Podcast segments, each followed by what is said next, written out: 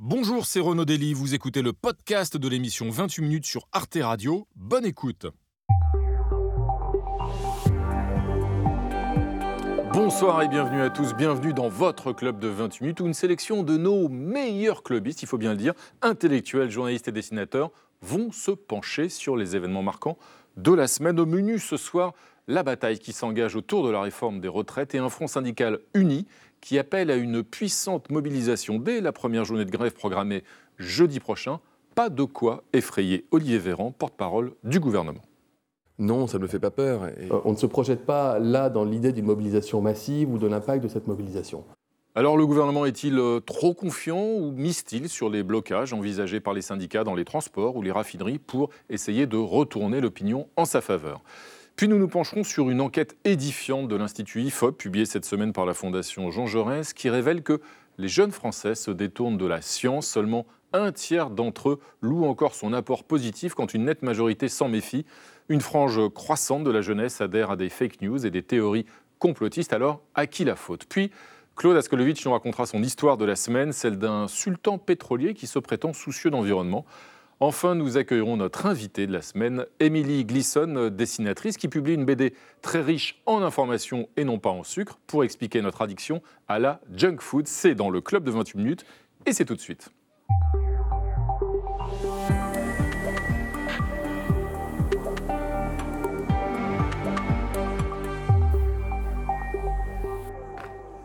Sonia Kironi, bonsoir Sonia. Bonsoir Renaud. Quel plaisir de vous retrouver, plaisir sans cesse renouvelé. Ah.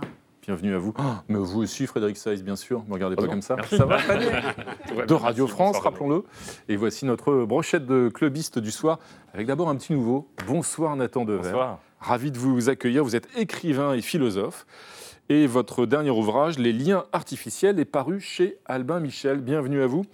À vos côtés, Catherine Tricot. Bonsoir Catherine, directrice de la revue Regard, bien sûr. C'est vrai Vous confirmez cette information Et j'en ai une autre d'information qui nous concerne tous, c'est qu'au bout, je crois apercevoir un certain Pascal Blanchard. Bonjour Renaud Bienvenue Pascal, que ma fiche présente comme historien, c'est toujours le cas Pas d'erreur, parce que... Et vous avez, vous avez co-dirigé cet ouvrage, rappelons-le, ouvrage collectif, hein, bien sûr, je reconnais là votre esprit d'équipe. Histoire globale de la France coloniale, paru aux éditions Philippe Ray. Alors, il y a une foultitude d'auteurs qui ont beaucoup, beaucoup, beaucoup travaillé. Et puis, vous avez coordonné ce formidable travail. et nous vous en félicitons. C'est votre dernier livre en date. Hein, en date, en date. Et puis, au pupitre Coco. Salut, Coco. Salut. Ça va, Coco, dessinatrice, bien sûr à Charlie Hebdo et à Libération. Charlie Hebdo, euh, dont il faut évidemment remontrer euh, les deux couves proposées d'ailleurs pour ce numéro en soutien à l'Iran et au mouvement en Iran. Euh, ce deux couves en deux temps. printanière. Voilà. effectivement, il y a une espèce, il y a une histoire hein, qui se raconte à travers ces deux couves, bien sûr. signalons d'ailleurs que ce numéro est en vente, je crois, tout au long du mois. Oui. Bienvenue à vous Coco. Euh, tout de suite Frédéric, on va attaquer avec la première actualité de la semaine. Euh, c'est donc la bataille euh, qui s'engage autour de la réforme des retraites. Avec 80% des Français opposés au report de l'âge légal de départ à 64 ans selon un sondage Odoxa pour le magazine Challenge. Et déjà fleurissent les appels à la grève et à la mobilisation. Dès la semaine qui vient, l'intersyndicale est unie. C'est d'ailleurs une première depuis 12 ans. Et pourtant, malgré cela, le gouvernement affirme ne pas croire à une mobilisation massive. Pascal Blanchard, vous y voyez, vous dans cette posture du déni ou bien de l'expérience C'est vrai que les mouvements sociaux n'ont pas vraiment pris ces dernières années. Ou une partie de poker. Euh, on peut aussi imaginer, quand vous avez 80% de l'opinion qui est contre vous, tous les syndicats, en gros, les seuls 20% plus qui vous restent sont essentiellement des retraités qui se sentent ou intéressés ou concernés par une partie de la réforme. Vous vous dites, soit ils sont maso, soit vraiment ils imaginent que dans l'ampleur du mouvement, avec une rentrée, la fatigue des Français, le fait d'une certaine manière de pouvoir faire passer en ce début d'année qu'il y aurait une sorte de grand coup de poker qui pourrait fonctionner. Je pense que c'est un pari qui est tenté par le gouvernement. Il ne mesure pas du tout, il ne sait pas, malgré ce qu'a pu dire le porte-parole et beaucoup des membres du gouvernement, ce qui va se passer. Il tente un coup et il va voir si ça va prendre. Ça nous rappelle des certaines époques où on attendait de compter le nombre de personnes dans les rues pour savoir si une réforme pourrait fonctionner. À mon avis, c'est pas sûr qu'ils sortent gagnants de cette partie. Et d'ailleurs, Catherine Tricot, vous avez vu que la CFDT dit que le gouvernement n'a pas les bons capteurs pour sentir la colère de la société. C'est votre avis aussi? Ah, je crois, parce que. Euh, On a vu pendant les fêtes qu'il y a eu des mouvements même qui été en dehors des syndicats qui montrent un, pays qui est à vif. Il est à vif pour plein de Celui des contrôleurs SNCF. Hein, Absolument, qui ont interrompu euh, donc les trains pendant le week-end de Noël. Donc euh, euh, on voit qu'on a un pays qui est à vif avec les difficultés que l'on connaît tous, avec les inquiétudes que l'on sait sur l'avenir, le réchauffement climatique. Et puis là, hop, on vient leur mettre quelque chose qui brouille leur propre devenir et qui les angoisse parce qu'on sait que la difficulté pour terminer sa carrière est très grande et que donc beaucoup d'entre eux se projettent dans de grandes difficultés, soit à finir leur travail en bonne santé, soit à devoir passer par des cases chômage, RSA et euh, euh, baisse des pensions. Donc il y a beaucoup d'inquiétudes personnelles, ce n'est pas simplement des inquiétudes générales et politiques, les gens sont inquiets et je crois que la légitimité politique du gouvernement n'est pas installée. Euh, en l'occurrence, ils ont changé d'avis. Et moi, j'ai noté, quand eh ben, Elisabeth Borne a présenté son projet, la première phrase qu'elle a dit, c'est On fait cette réforme pour payer les retraites. Mmh s'il fallait qu'elle le dise, c'est parce qu'ils avaient tellement expliqué que ça serait pour payer l'école, l'hôpital et ci et ça. C'est-à-dire que d'un seul coup, la légitimité et la raison de cette, de cette réforme n'étaient pas installées. Il faut maintenant qu'ils euh, la justifient. Vous citiez justement Elisabeth Borne. Pour ce qui est de la stratégie du gouvernement, le gouvernement prend aussi euh, à témoin en quelque sorte les syndicats devant l'opinion, puisqu'il y a des manifestations, mais aussi des grèves, des préavis de grève qui ont été déposés. Oui, la Première ministre qui a tenté de retourner en quelque sorte l'opinion publique et qui met en garde les syndicats. Je vais continuer à m'employer à convaincre. Et puis pour les syndicats, c'est un appel à la responsabilité, bien évidemment. Il y a un droit de grève, il y a un droit de manifester. Mais je pense que c'est important aussi de ne pas pénaliser les Français. Nathan Devers, ça peut fonctionner cette stratégie, euh, euh, monter euh, l'opinion publique contre les syndicats en vue des perturbations qui ne manqueront pas d'advenir? Je ne suis pas sûr parce que je pense qu'il y a un décalage profond entre la manière dont le débat est posé par le gouvernement et dont elle s'exprime euh, chez les 80% de la population qui sont contre. Euh, elle est, ce, débat est posé par le gouvernement en invoquant la rationalité de cette réforme. On peut discuter l'échelle à l'échelle de la rationalité économique en contestant leur interprétation du rapport du corps, etc. Mais il me semble que... d'un point de vue comptable, vous voulez dire, c'est ça D'un point de vue de rationalité économique par répartition. Mais il me semble que du point de vue de la population, c'est pas ces enjeux-là qui sont en cause. Ce qui est en cause, c'est premièrement la défense des acquis sociaux, puisque là c'est quand même une mesure de régression Deuxièmement, ce sont des réalités existentielles. Ça veut dire que cette réforme, elle aura pour conséquence qu'il y aura plus de gens qui mourront sans pouvoir avoir touché leur droit à la retraite. Et il me semble qu'on n'a pas en fait bougé d'un iota par rapport à la situation que décrivait Ricoeur en 95 à l'époque du plan Juppé dans un, un fameux article où il disait il y a un gouffre abyssal entre la rationalité du gouvernement et les désirs profonds des gens entre la rationalité et l'acceptabilité sociale d'une mesure. Même si depuis 95, donc euh, l'âge du départ en retraite a déjà été repoussé à 62 ans, ça c'était il y a 12 ans, et si on voit aussi que dans les pays alentours, hein, en Europe, la plupart des pays ont déjà repoussé au moins à 65 ans euh, l'âge du départ. Tout à fait, mais la plupart des pays n'avaient pas eu la manière dont les Français avaient pensé leur système, c'est-à-dire repartir en arrière, c'est pas la même chose, Renaud Dely. Et que les mouvements sociaux en France avaient eu des acquis, c'est pas parce que vos voisins n'ont pas les mêmes types d'acquis que vous qu'ils vont en arrière. Oui, mais à chaque fois, ils repoussent là. mais ils repoussent parce qu'aujourd'hui, les mouvements sociaux ou les syndicats dans ces pays ont perdu la capacité de réagir face à une vision uniquement libérale de la question. On le voit bien. Euh, c'est bien sûr si vous faites un calcul comptable, et encore, le calcul comptable, je vous rappelle, par beaucoup d'experts, est remis en cause de, l'addition que nous fait le gouvernement sur le risque de dette déficitaire. Donc, regarder son voisin pour savoir si son voisin vit mal pour vivre aussi mal que lui n'est pas forcément, pour l'opinion publique en tout cas, une très bonne manière de faire passer une réforme qui n'est pas voulue par l'opinion. Un dessin de Coco. Deux dessins. Deux dessins, oh là là. Oh là là, retraite. La France qui travaille, Coco. Vas-y.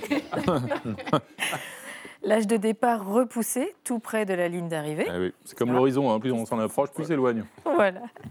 Et euh, question de confiance, je ne sais pas, mais est-ce pas le retour du mépris du gouvernement? Mais mes 42 annuités, j'en veux 43. Mais oui, elles sont belles, Coco, bien sûr. Euh, on va enchaîner avec votre duel de la semaine, Frédéric. Euh, votre duel, bah, c'est un match plutôt musclé entre deux, footeux. Oui, à ma gauche, Noël Legrette, 81 ans, le président actuel de la Fédération française de football, qui a donc la haute main sur euh, l'équipe de France, entre autres. À ma droite, Zinedine Zidane, 50 ans, champion euh, du monde, 98 bien sûr en tant que joueur, et qui a gagné depuis de multiples titres en tant qu'entraîneur au Real Madrid. Ce duel, c'est l'homme qui parle trop contre l'homme qui ne dit rien. C'est vrai que Noël Legrette est accoutumé aux sorties de route médiatiques, une de plus cette semaine sur la radio RMC il a vertement évacué l'idée que Zidane puisse remplacer Deschamps à la tête de l'équipe de France. Il peut aller où il veut, j'en ai rien à secouer, a dit Noël Legrette à propos de, Zinedine Zidane, ajoutant même qu'il ne le prendrait pas au téléphone, euh, l'ancien numéro 10 des Bleus. Une petite phrase jugée méprisante, dégradante envers le, monument du football français, euh, quasiment un, déboulonnage de l'icône qui a choqué le monde du sport et au-delà. Le meilleur joueur français, Kylian Mbappé, euh, s'est fendu d'un tweet Zidane, c'est la France on ne manque pas de respect à la légende. Didier Deschamps, lui aussi, s'est désolidarisé euh, des propos de, Le même si les deux hommes d'ailleurs sont proches et partagent un palmarès sportif assez impressionnant avec trois finales euh, atteintes depuis euh, une décennie, dont un titre bien sûr de, champion du monde. La polémique est même remontée jusqu'à la ministre des Sports, Amélie Oudéa-Castera. On ne peut pas continuer dans une situation où il y a autant de sorties de route, parfois qui sont une forme d'insulte à ce que peuvent incarner un certain nombre de légendes, et tout ceci euh, est inacceptable inacceptable. D'ailleurs, la, ministre a, réclamé des excuses qu'elle a finalement obtenues. Noël Legrette s'est également mis en retrait de son poste de président de la fédération, au moins jusqu'à la publication d'un audit. Alors un audit sur une toute autre affaire, et c'est là l'un des paradoxes de, ce dossier.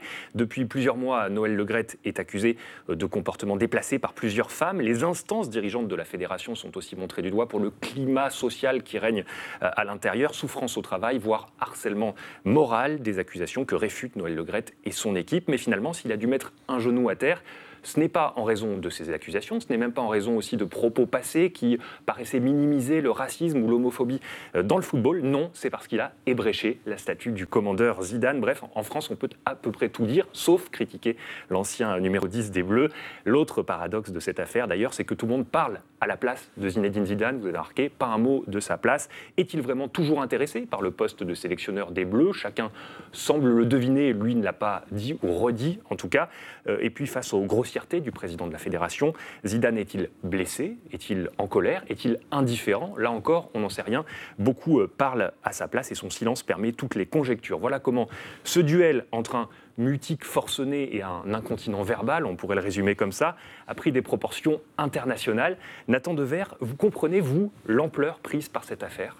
Oui et non. C'est-à-dire que ce que je trouve absolument étonnant, évidemment, les propos de, Noël Legrette sur Zidane sont, indignes, mais ce que je trouve étonnant, c'est que cette indignation soit suscitée à ce sujet-là mmh. et pas euh, sur des déclarations qui étaient beaucoup plus graves, sans doute, qui impliquaient les droits humains. Euh, il y a autre chose qu'on aurait pu mentionner. Il y a quelques semaines, il avait fait une interview, même quelques mois, sur les conditions de vie des mm. travailleurs au Qatar, où on lui montrait des images absolument accablantes et il répondait euh, c'est juste un coup de peinture, un réchaud à remplacer, c'est absolument pas grave, euh, et qu'il relativisait une situation qui était absolument inhumaine. Sur les conditions de vie et de logement des ouvriers. Exactement. Et donc il faut quand même, me semble-t-il, s'interroger sur les conditions de nos indignations. Est-ce que on peut mettre sur le même plan une remarque qui est en effet déplacée, qui est vulgaire et qui est inélégante sur Zinedine Zidane mais qui, va pas, qui n'implique pas les droits humains, et des propos qui, pour le coup, sont politiquement euh, scandaleux mhm. et régressifs. Oui, enfin, Mbappé, je pense, a eu la bonne réaction, enfin, le bon jugement. C'est-à-dire que, évidemment, vous avez raison sur tout ce que vous dites à propos de Le Gret. On aurait mm. pu s'en indigner, mais il n'est pas le seul. Par contre, euh, Zidane représente un moment, un souvenir, je pense, mm. Mm. Euh, il, y a 20, il y a 24 ans. Dans l'imaginaire collectif Oui, dans l'imaginaire collectif, il y a 24 ans, la France était unie autour de son équipe Black Blamber qui gagnait. Et c'est ces souvenirs-là que les gens n'ont pas envie qu'on attaque et qu'on égratine. Donc c'est d'un autre ordre, à mon avis, on touche autre chose que. Euh, euh, tout ce qui est extrêmement contestable. Un mot, Pascal Blanchard. Une légende qui d'ailleurs a effacé d'autres souvenirs, parce qu'il y a eu 98, évidemment, puis il y a eu 2006. Hein. Il y a eu le coup de tête de 2006, mais ça... Ça va remettre en question, d'une certaine manière, une ambiguïté, c'est le fait que Deschamps a été renouvelé, juste avant, par lui. Et ça va mettre en péril potentiellement le, la capacité de Deschamps de continuer, puisque justement tout le fond du débat, c'est quoi? C'est est-ce qu'à ce jour Deschamps mm. sera remplacé par Zidane?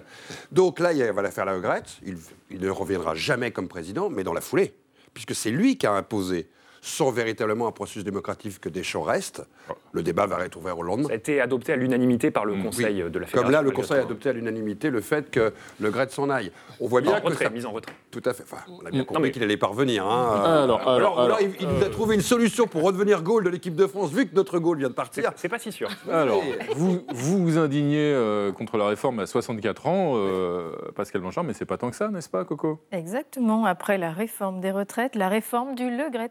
80 beaucoup trop. voilà. Ça, c'est sûr. La vie devant soi.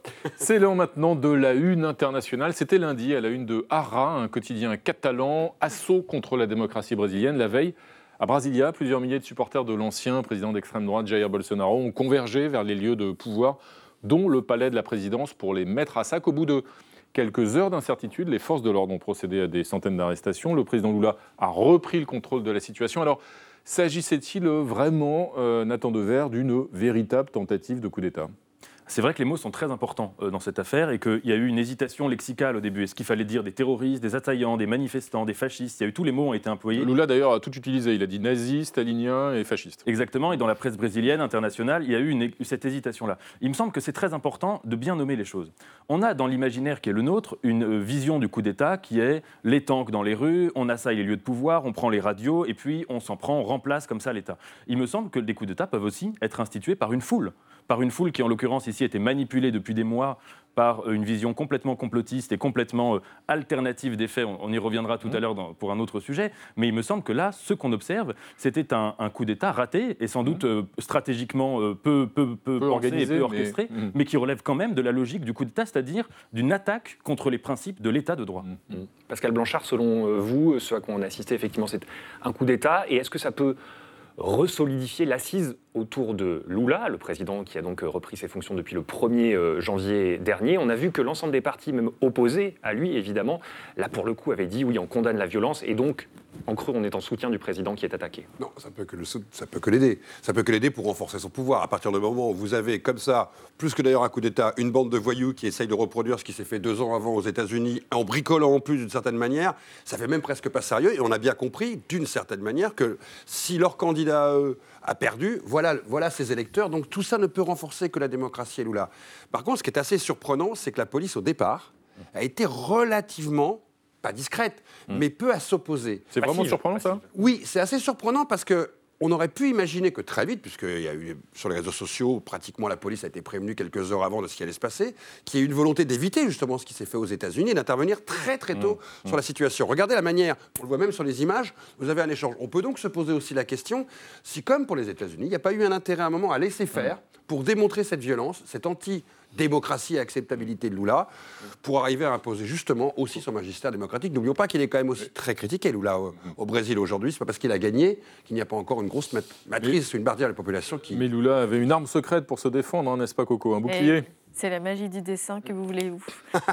la démocratie attaquée, mais sauve. Merci Raoni. Merci Coco. Sonia, c'est l'heure maintenant de votre point com de la semaine. Et ce soir, Sonia, avec votre point com, vous allez nous apprendre à distinguer les bons chasseurs des mauvais chasseurs. Réduire le nombre d'accidents, euh, Renault, c'est l'objectif de ce plan chasse euh, présenté cette semaine euh, par le gouvernement. Effectivement, première mesure, l'interdiction de chasser sous l'emprise de l'alcool oh. ou de la drogue.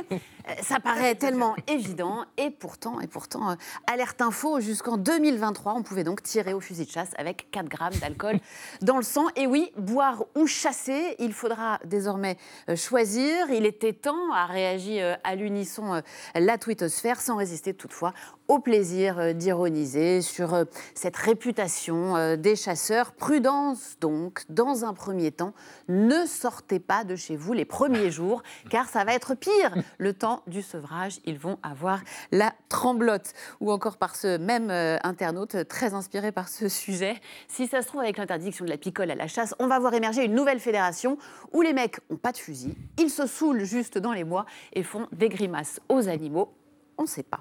Quoi qu'il en soit, il était temps que le gouvernement interdise euh, l'alcool et la drogue euh, pour la chasse. Maintenant, nous souhaiterions qu'il frappe un grand coup en interdisant de tirer sur les gens.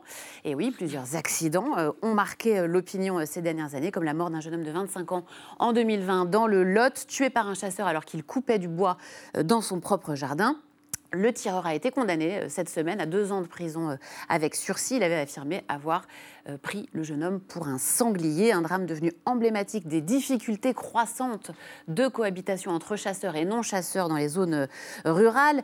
Et cette idée qui était en débat euh, depuis quelque temps d'interdire la chasse le dimanche, soutenue par une majorité de, Français, hein, d'après un récent sondage, près de, de 80% des Français qui étaient favorables à cette idée d'interdire la chasse le dimanche, n'a finalement pas été retenus par le gouvernement, qui lui a préféré à la place eh bien, la création d'une application pour renseigner les randonneurs sur les zones de, de ah chasse. Voilà. Alors là encore, les moqueries ont fusé sur Twitter. On parle de mecs qui confondent des promeneurs avec des sangliers. Est-ce que vous pensez vraiment qu'ils savent se servir d'une application mobile D'autres ont pointé la possible difficulté de se connecter à un réseau. Hein, en pleine campagne, la chasse le dimanche doit être maintenue, mais nous lançons l'application Tous Anti-Chevrotine qui, grâce au Bluetooth, permettra d'envoyer aux promeneurs l'alerte Couchez-vous lorsque des chasseurs se trouvent à proximité. Et puis certains ont aussi imaginé à quoi pourrait ressembler cette future application qui est en réflexion hein, en ce moment. Exclusif, premier visuel de Uber Kills, l'appli de rencontre entre chasseurs et, promeneurs développée par McKinsey, par le gouvernement. Vous y êtes presque, il est l'heure de se hmm. faire buter par Dédé. après, on, peut noter après le... On peut noter après l'application. Hein. Voilà, c'est ça. Le service. Et on reconnaît Dédé, on reconnaît Didier Bourdon hein, dans, le, dans le petit euh, macaron euh, en bas à gauche. Euh, ou encore, urgent afin de limiter les accidents, les chasseurs demandent que tous les sangliers utilisent désormais une application pour eux aussi, donc pour signaler leur présence et qu'ils acceptent de porter un gilet jaune pour se signaler. Alors moqués par les uns, rejetés par les autres, car les chasseurs ont dit qu'il n'était pas question pour eux de se signaler euh, via une application. Finalement, euh, les seuls qui, qui l'approuvent, eh bien, ce sont les premiers concernés. Une application pour connaître euh, l'emplacement des zones de chasse. Ah bah oui, nous, on est pour. Alors Catherine Tricot, les Français, on le voit, sont de plus en plus anti-chasse. Hein. 8 Français sur 10 favorables à l'interdiction de la chasse le dimanche. Pourquoi, à votre avis, euh, le gouvernement semble-t-il à ce point effrayé euh, par les chasseurs? Parce qu'il en a fait son emblème, 80% contre, je suis pour, 80%, pour, 80 contre la retraite, il est pour, 80% pour interdire le dimanche, il est pour. Donc c'est une, c'est une façon de diriger contre. Est-ce qu'il n'y a pas aussi... Enfin, il y a quelque chose, il y a quelque chose d'étonnant quand même de, de vouloir prendre, d'être contre l'opinion publique à ce point. Euh, il, y a, il y a vraiment à mon avis, des ingrédients aussi de l'irritation que l'on peut éprouver euh, à l'égard de cette façon de gouverner. Est-ce qu'il n'y a pas aussi, Nathan Devin, de la part du gouvernement, la crainte que ce soit ce qu'on appelle la France périphérique, souvent, donc la France rurale, euh, qui souffre déjà de euh, pas mal de difficultés sociales, qui soit une fois de plus pointée du doigt? Est-ce que ce n'est pas aussi une volonté de ménager cette France-là? Oui, je pense qu'il y a sans doute cela, qu'ils ont peur de s'attaquer à un symbole, de se mettre à dos euh, toute une population qui déjà n'a pas forcément énormément de, sympathie pour eux. Mais moi, ce qui me frappe dans cette affaire, c'est cette solution de l'application, euh, mmh. qui, est en effet mmh. assez comique, parce que finalement, il faut imaginer que de la part aussi bien des chasseurs que des promeneurs, le lieu de la forêt, c'est le lieu où on se déconnecte. Mmh. C'est le lieu où, par principe, on, est dans une nature qui, sort de, de, la logique des écrans. Et là, vouloir la remettre, c'est un peu, si vous voulez, comme si c'était l'extension jusqu'au bout de ce que Heidegger appelait l'arraisonnement du monde. C'est le lieu qui, par principe, devrait échapper à, ces applications qui s'y retrouvent plongées. Par ailleurs, il n'y a pas toujours de réseau dans les forêts. Et en plus, oui. c'est même c'est le truc qu'on imagine des gars euh, au ministère qui se sont dit tiens, on va leur mettre une tablette, mm. ça va régler le problème, comme ça on va éviter de toucher à nos deux électorats. Parce que les chasseurs sont un réel électorat, mm. sur lequel d'ailleurs, il faut être honnête, Macron a joué depuis le début, et donc mm. là, il y a un risque, puisque c'est un des rares électorats sur lesquels il a envoyé des signes en zone rurale. Donc il dit si je passe de 80 à 100% d'opposition, ça va être dur. Donc là, il répond à une question électorale avec un bricolage absolu, donc il va satisfaire personne au final. Parce que la situation ne va satisfaire personne. Mm. Les promeneurs d'à côté ne vont pas, mm. sont pas d'accord. Et les chasseurs, d'une certaine manière, ce qu'on leur demande, ils ont déjà commencé à dire ben, on va continuer comme avant. Ils sont quand même assez soulagés d'avoir échappé à l'interdiction de ah la chasse. Ah oui, mais ils ont gagné. Le, lobby de pression de, la chasse, on le connaît en France, ils ont parfaitement gagné pour garder leur dimanche. Peut-être se dire enfin, que gouverner, c'est de rassembler, non? Parce que là, là ils continuent à maintenir. ils, ont leur tireur, d'élite au cas où. Justement, on va se rassembler autour du dessin de Coco, parce qu'il y a quand même eu des mesures prises, on l'a vu, sur l'alcool, hein, l'interdiction de l'alcool. C'est pas si simple, hein, Coco. Hein. Oui, oui. La chasse sobre, c'est pas facile. Je vois rien dans mon Rebois, Robert, vite.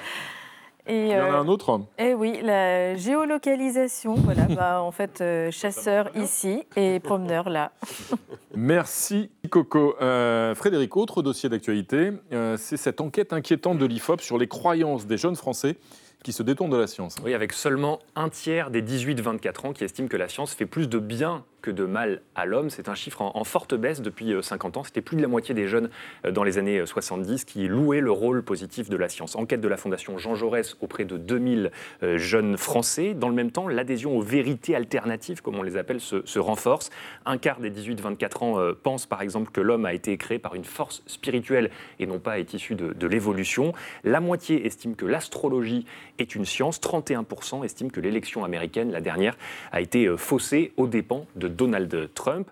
Catherine Tricot, le savoir est-il en train de perdre du terrain au profit de la croyance? Moi, je ne crois pas. Je crois que ces, ces indications nous montrent un public jeune qui est critique. Mhm.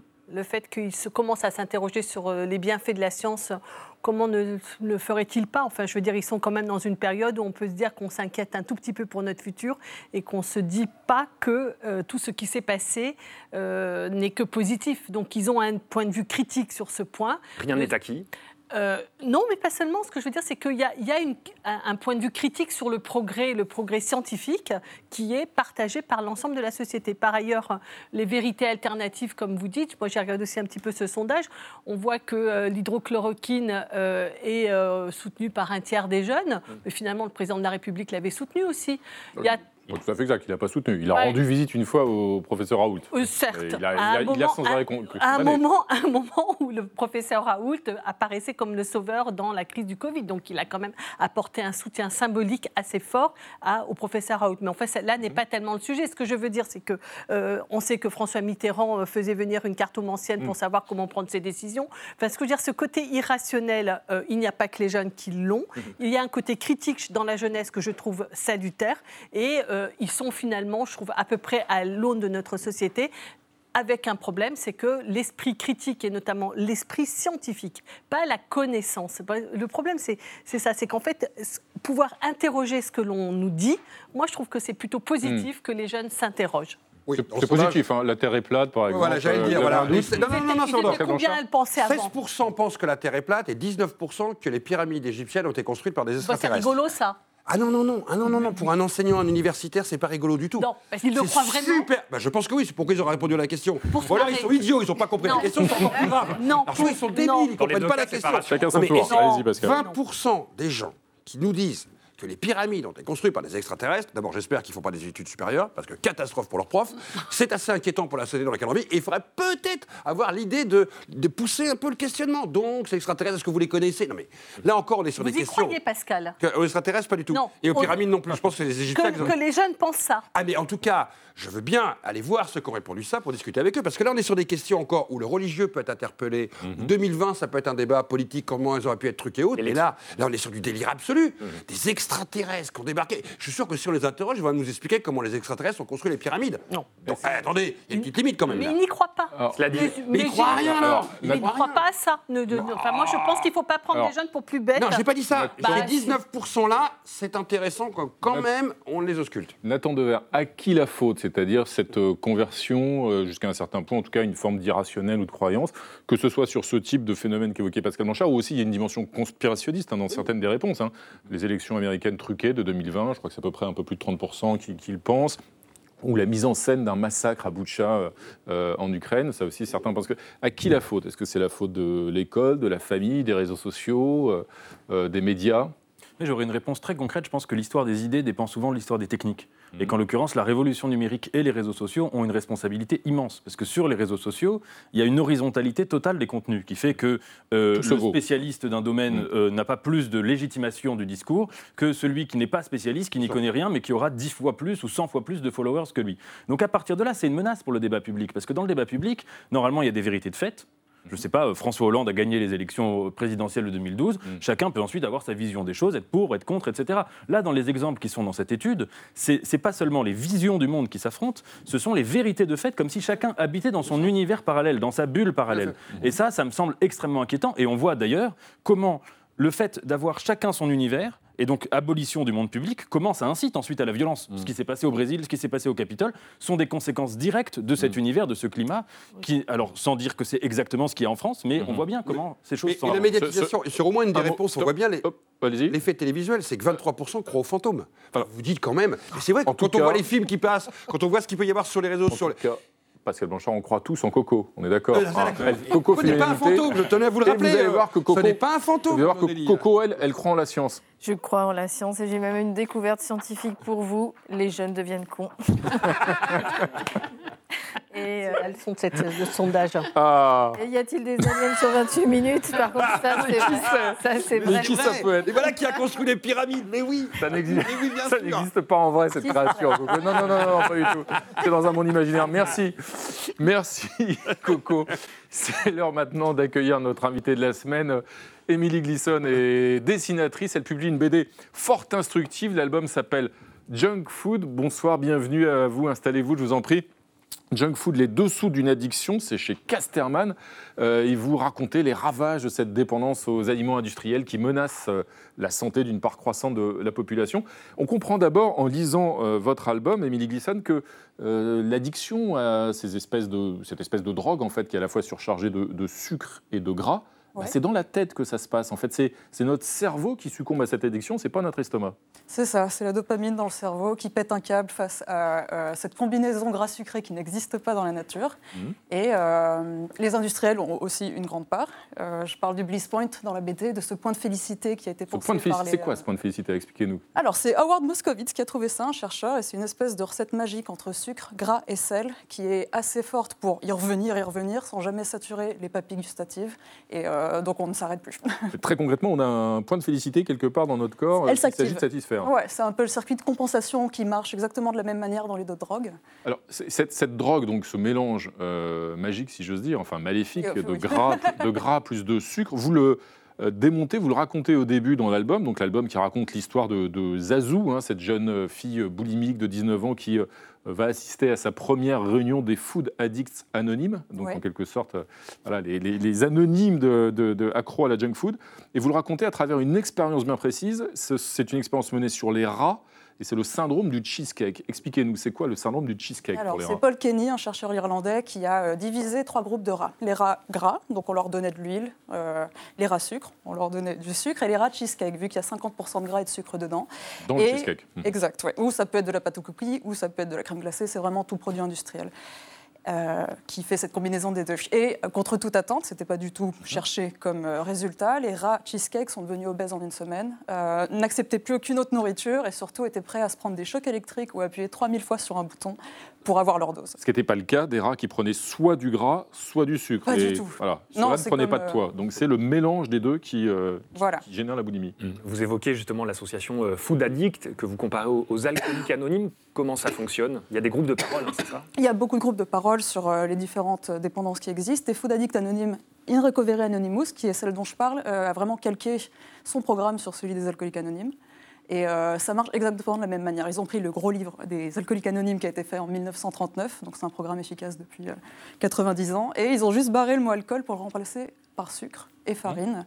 Et donc il y a aussi la question d'abstinence, il y a une question de sponsoring avec une marraine et un parrain. Euh, et, cette idée d'arrêter en fait à vie de manger du sucre ou de la farine. Mmh. Et ce qu'on voit bien dans ces, dans ces groupes de parole, c'est que cette addiction, c'est vraiment, c'est une vraie maladie en fait. C'est pas une question de volonté. Euh, je, on parle des, des, bonnes intentions qu'on a pris euh, tous évidemment Vous en avez pris, au, mois, de, janvier. tout le mois de janvier, il paraît. il ne s'agit pas de la volonté seulement. C'est une vraie maladie. Exact. 10% de la population est concernée. Donc ce livre n'est pas, enfin, il est là pour déculpabiliser la plupart mmh. du monde. C'est pas parce que tu prends un dessert que tu es addict loin de là. Au contraire, c'est quand tu as les 11 symptômes de l'addiction, qui est donc une vraie maladie, et ça c'est encore assez mal perçu et mal compris par la plupart des gens, euh, qu'il est important effectivement de, reprendre contrôle de ta vie en arrêtant ces produits. Et d'ailleurs, euh, la conséquence de cela, de la reconnaissance comme maladie, ça pourrait être un remboursement par la sécurité sociale des soins, par exemple? Comme l'alcoolisme ou le tabagisme, et effectivement, il y a des programmes qui sont là pour, euh, pour aider les gens à en sortir. Je, je crains et je pense et j'espère que ça arrivera pour la, la malbouffe. Parce qu'il euh, il faut bien comprendre que cet album est, drôle, enfin le dessin est, voilà, est, très drôle, mais vous êtes vraiment basé exclusivement sur des faits réels. C'est une vraie enquête journalistique à la base. Comment est-ce que vous avez d'ailleurs été amené à la faire, euh, à vous intéresser à ce sujet, vous? Je me suis intéressé au sujet. J'ai une part de ma famille qui est mexicaine et quand ils viennent ici en France, ils ont tendance à rajouter du sucre dans leur verre de coca parce qu'il n'est pas assez sucré. Ah. Ce qui fait que c'est assez dingue. Et on sait qu'au Mexique, depuis 2000, ils ont enfin interdit la vente aux mineurs des sucreries et des sodas, un peu comme le uh-huh. tabac ou l'alcool ici. Uh-huh. Et c'est là que je trouve qu'il y a une prise de conscience du gouvernement assez forte. Euh, uh-huh. oui, c'est assez dingue. Et c'est dans quelques États seulement, mais c'est en train de prendre de l'ampleur parce que le diabète infantile sucré là-bas est explosif. Et on y arrive doucement en Europe. Et donc, euh, je me suis intéressée et je détestais le sucre et je voulais vraiment me battre contre le sucre au début. Puis j'ai réalisé que c'est pas le sucre le problème, mais ce que l'humain en fait, comme n'importe quel autre produit addictif. C'est souvent une plante qui se retrouve en pharmacie et qui, au fur et à mesure, Ah. euh, pour générer du profit et de l'argent. Merci Émilie Glisson. Il faut donc lire euh, cet album Junk Food euh, que vous avez coécrit avec Arthur Croc. hein. Euh, Junk Food, les dessous d'une addiction chez Casterman. Et vous n'allez pas repartir les mains vides parce que nous, nous sommes addicts à notre dessinatrice à nous, n'est-ce pas Coco? Qu'il est gentil. Oui. Je suis pas rancunier. Je suis pas rancunier sur toi. hein. Food addict. Désolée, Émilie, c'est compulsif avec tout ce qui est sur la couverture, ça donne envie. Et un deuxième dessin, Coco? Et le deuxième dessin, rat sucre, rat gras, rat blanchard. Ah ouais. Ah, mais ça non plus, on s'en lasse pas. Merci Coco, merci Émilie Glisson. Il est maintenant temps d'accueillir eh bien, une autre drogue dont nous sommes friands euh, chaque vendredi soir. C'est notre ami Claude Askolovitch. Bonsoir Claude, bienvenue à vous. Bonsoir. Et à votre histoire de la semaine. Ce soir, cette histoire, Claude, bah, c'est l'histoire d'un cumulard pas très vert. hein. Absolument, c'est tout à fait cela. Mais bonsoir les amis. D'abord, je suis venu vous parler du maréchal Badoglio, une baderne du siècle passé qui, pour Mussolini, avait conquis l'Éthiopie. Mais voilà, en 1943, il remplaça le Duce et aligna l'Italie aux côtés des Alliés. Je suis venu aussi vous parler de Vidocq, qui au siècle d'avant fut un bandit, un escroc, un bagnard, mais qui devint indique et puis grand policier. Et puis je suis venu vous parler de Daniel Cordier, qui était un ultra-monarchiste de l'action française, mais qui entra en résistance. Connaissant Jean Moulin, devint le plus humaniste de nos compagnons de la Libération.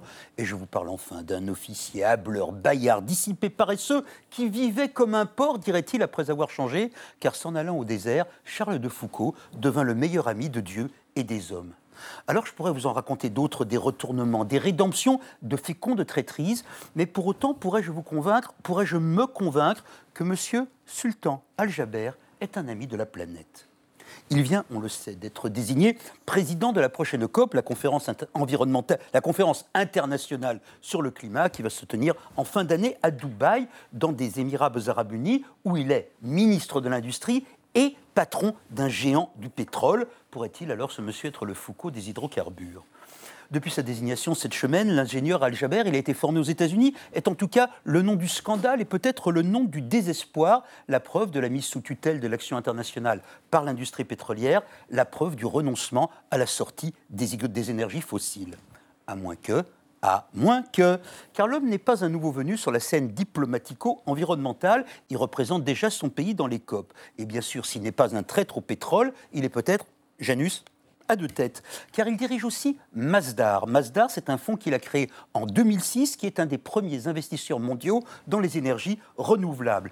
Il a même créé Masdar City, une ville écologique. Il porte donc et incarne les contradictions de son pays, les Émirats, qui pour se décarboner investissent dans le solaire et dans le nucléaire, mais en même temps qu'ils n'ont pas se retirer du pétrole. Il n'est pas encore temps, faut bien vivre. Al-Jaber plaide pour une transition réaliste. Il dit, il écrit, que débrancher le système énergétique actuel avant d'avoir trouvé une alternative robuste met en péril le progrès économique et climatique. Alors cet homme est-il un sage? Et tel Moïse, qui renonça à être prince pour devenir prophète, va-t-il nous conduire vers la terre promise climatique? Bon, le chemin n'est pas toujours facile, Moïse vous le dirait. Ou bien est-il simplement, monsieur Al-Jaber, un bon communicant des Émirats qui veulent, par la COP, se refaire une vertu, une bonne réputation? Allons, nous saurons bien assez tôt. Et peut-être, on dit ça à Oxfam France, qui sont des gens, c'est des gens sérieux, Oxfam France, Al-Jaber va nous surprendre en bien. Mais en même temps, quand les dangers, quand l'urgence climatique se précise chaque jour un peu plus, avons-nous le temps de parier sur la sincérité d'un mania pétrolier? Et puis, fallait-il vraiment offrir la COP aux Émirats? Bah, le problème, mes amis, c'est que si nous n'avons pas le temps, nous n'avions pas non plus le choix. Car les compagnies et les pays du pétrole sont au cœur du changement à construire. Il ne pourra pas se faire sans eux. Car en dehors de mes fantasmes, peut-être peut les vôtres, il n'existe pas de gouvernement suprême composé d'experts du GIEC et de pays vertueux, mais la France est-elle vertueuse au fait, qui pourrait araser les différences, piétiner les pollueurs, les exclure, les déposséder? Non, nous n'avons au service de la science et de notre avenir que la diplomatie qui est l'art de dîner avec le diable, si Al-Jaber était un diable d'ailleurs. Les écologistes disent souvent, et ils ont raison, que nous n'avons pas de planète de rechange. Effectivement, nous n'avons qu'une planète, et savez-vous, les Émirats en font partie. Merci Claude. Ah, vos fantasmes, on en saura peut-être plus la semaine prochaine. Merci pour cette histoire. Euh, Un dessin, un dessin de Coco. Eh bien, euh, Je trouve que le sultan Al-Jaber fait un geste pour la planète. Il en fait même plein, ici, eh ben là, là. Merci Coco. Alors mes amis, on va enchaîner avec vos photos. Vous avez chacun choisi une euh, photo qui illustre à vos yeux l'actualité de la semaine. On va commencer avec vous, euh, Pascal Blanchard. Je sais que ça vous fait plaisir. Euh, cette photo de la semaine, euh, bah, c'est donc du Rififi hein, dans l'état-major de l'armée russe. Ça tire à, tout va. Gerasimov, le chef de l'armée russe. Exactement, le chef d'état-major. Donc le patron opérationnel, non pas le ministre de la Défense, hein, mais le patron opérationnel de l'état-major prend le pouvoir aujourd'hui dans les opérations en, Ukraine. Alors il y a trois ou quatre manières de voir l'opération, mais il y en a une qui est très intéressante à voir, au-delà du fait que son prédécesseur, dont le nom est impossible pour moi à retenir à chaque fois, Sourovokin aurait échoué. Mhm. Échoué parce qu'il a fait quelque part un repli et quelque part il aurait permis aux Ukrainiens, malgré la période d'hiver, de ne pas être stabilisés sur le front. Mais il y a autre chose à regarder. Là, on a affaire au petit cercle de mhm. Poutine. Parce que lui, en fin de compte, derrière lui, il a le plus gros échec. C'est lui qui avait prôné au départ l'attaque sur Kiev. Mhm. Au final, ce qu'on est en train de constater, c'est que maintenant le pouvoir se resserre de plus en plus sur Poutine au niveau aussi bien des oligarques que des militaires, que de ceux qui vont décider l'Ukraine. Ce qui est plutôt inquiétant quand on sait qu'un dictateur commence à se replier sur quelques-uns pour mener des guerres. Mm. Généralement, ça nous rappelle une certaine époque, notamment sur le front russe, notamment d'un certain dictateur qui avait cru tout seul pouvoir conquérir, à l'époque, l'Union soviétique. En l'occurrence, d'ailleurs, votre nouveau promu, il a l'air très heureux, enthousiaste à propos de sa promotion. Il a, il, a, beaucoup de couleurs sur le côté, sa petite veste. Pascal. Très très beau, là, regardez toutes les étoiles. Merci Pascal. On va enchaîner avec votre photo, Catherine Tricot. Euh, cette photo, c'est le retour du député Adrien Caténins à l'Assemblée nationale. C'est une photo finalement relativement discrète. Ceux qui se tiennent informés euh, l'ont vu, mais en fait, euh, quand même, l'actualité était autre. C'était l'annonce de la réforme des retraites. Et donc, c'est d'ailleurs sans doute pas un hasard si Adrien Caténins est revenu à l'Assemblée, parce qu'il y avait un bruit médiatique plus fort que son retour à ce moment-là. Moi, ce que je voulais euh, signaler. qu'il a été condamné pour violence conjugale sur son épouse. Absolument. Il a eu une condamnation de 4 mois euh, avec sursis, ce qui ne veut pas dire qu'au bout de 4 mois, la condamnation est terminée. C'est-à-dire que ce n'est pas au bout de 4 mois, il est euh, absous ça veut dire qu'il a un sursis et que si jamais il recommence, il a quatre mois de prison. Donc, euh, pour bien clarifier les choses, ça ne veut pas dire qu'au bout de quatre mois, il est lavé. Mm-hmm. Il a bien commis quelque chose qui mérite une, une, une peine de prison avec sursis. Et ce que je voulais noter, c'est que je trouve qu'il y a un entêtement dans le retour d'Adrien Caténas qui ne, sans doute ne fera pas un bruit énorme du point de vue de la population parce qu'on a d'autres chats à fouetter qu'à s'occuper d'Adrien Caténas. Par contre, dans le monde militant, euh, à la France insoumise et parmi les féministes, ce retour ne passe pas. Et je pense qu'il y a lieu de s'interroger sur cet objectif, sur cette... Euh, euh, acharnement, d'une certaine manière, à faire revenir Adrien Caténas et qu'elle renvoie à une culture qui est on ne recule jamais, on tient droit. Et ça, je pense que c'est un problème dans, dans, cette culture-là pour rassembler les Français. Merci Catherine euh, Tricot. Et on finit avec votre photo, Nathan Dever. Euh, bah, c'est un pauvre euh, prince bien malheureux. On peut le lire dans ce livre, Le suppléant. C'est donc le prince Harry. Oui, personnage du moment. On parle toujours de lui en, en le décrivant comme un homme de rupture, quelqu'un qui aurait grandi dans une famille royale, guindée, euh, avec des codes mm. très rigides, et qui en fait aurait euh, cédé à la tentation d'un monde complètement opposé, les États-Unis, euh, mm-hmm. un monde hollywoodien, etc. Moi, ce que je trouve fascinant chez le prince Harry, en fait, c'est l'inverse. Il me semble que involontairement, que ce soit par sa série ou par son livre, il vient montrer la gémellité profonde qui existe entre l'univers des Windsor et l'univers des Kardashians. Mm-hmm. entre l'univers dont il vient et l'univers où il va. C'est-à-dire que ce sont quand même deux univers où on pipolise en permanence la vie privée de gens qui n'ont aucun euh, intérêt, euh, enfin c'est une vie qui n'a aucun intérêt politique ou artistique ou autre. Parce que si vous voulez, ce qui est quand même frappant dans cette famille royale, et je ne parle pas euh, de lui, je parle de la famille royale en général, c'est qu'on s'intéresse à leur vie privée en permanence alors qu'il n'y a aucun poids politique mhm. derrière. Merci Nathan Dever, c'est privé, c'est vrai, ça ne nous regarde pas. Donc on va passer au dessin de Coco. Moi, j'ai travaillé sur Poutine. Alors, euh, trois commandants en trois mois. Au suivant, tant que j'ai pas gagné la guerre, une guerre qu'il a déjà un peu perdue.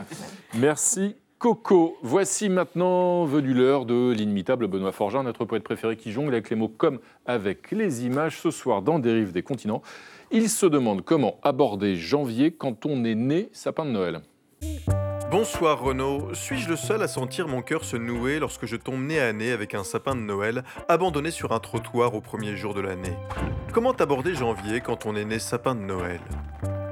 Comme la vie passe vite et comme le bonheur est fugace. Rappelez-vous, c'était il y a un mois à peine, sapin surprise livré parmi les cris de joie. Vous étiez l'idole du foyer, vous étiez Beyoncé.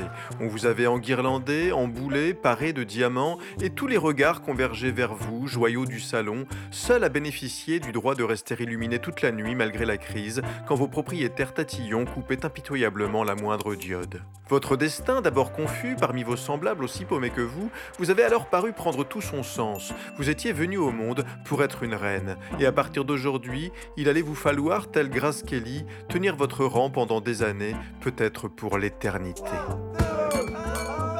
Et puis, bonne santé, tu parles, une boule qui tombe, une sensation de froid, et vous voilà ce soir déplumé sur la chaussée entre un écran plat obsolète et un carton détrempé, suscitant moins de regards de la part des passants que la crotte de chien ordinaire qui vous tient lieu de voisine. Pour un sapin de Noël, plus encore que pour n'importe qui, le plus difficile n'est pas d'arriver, mais de durer. Or, combien sont-ils, les sapins naturels ayant réussi à enchaîner ne serait-ce que deux Noëls consécutifs? Hmm Son sort est d'autant plus dur que le sapin foutu à la porte ne sait pas ce qu'on lui reproche. Tandis qu'il végète sur le trottoir, dans l'attente de quoi il préfère ne pas l'imaginer, il rumine. S'est-il montré trop passif, trop distant, trop arrogant? Ah, si seulement on lui donnait une seconde chance, il en mettrait plein la vue, se dépouillerait littéralement, trouverait s'il le faut les ressources pour aller chercher le foie gras et faire le show. Mais qui, parmi vous qui m'écoutez, aura ce soir le cœur assez grand pour aller rechercher dans la nuit glacée l'épineuse amie dont on a fini par se lasser? Bravo et merci Benoît Forgerin. Dernier dessin de coco pour la route. Oui, un petit mot euh, personnel pour les Iraniens qui ont offert des fleurs à Charlie rue Nicolas Appert et leur dire merci.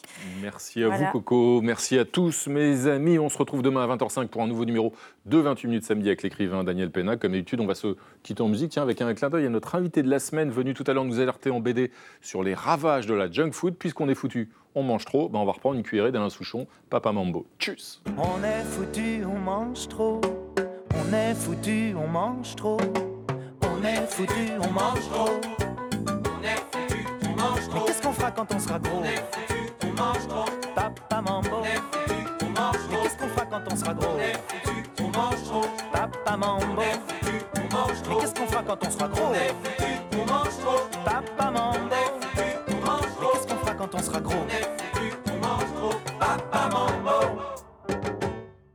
On est foutu. Retrouvez le podcast de 28 minutes sur toutes les plateformes de podcast et sur arteradio.com. Et pour soutenir l'émission, abonnez-vous, commentez, critiquez, mettez des étoiles et partagez le podcast avec vos proches.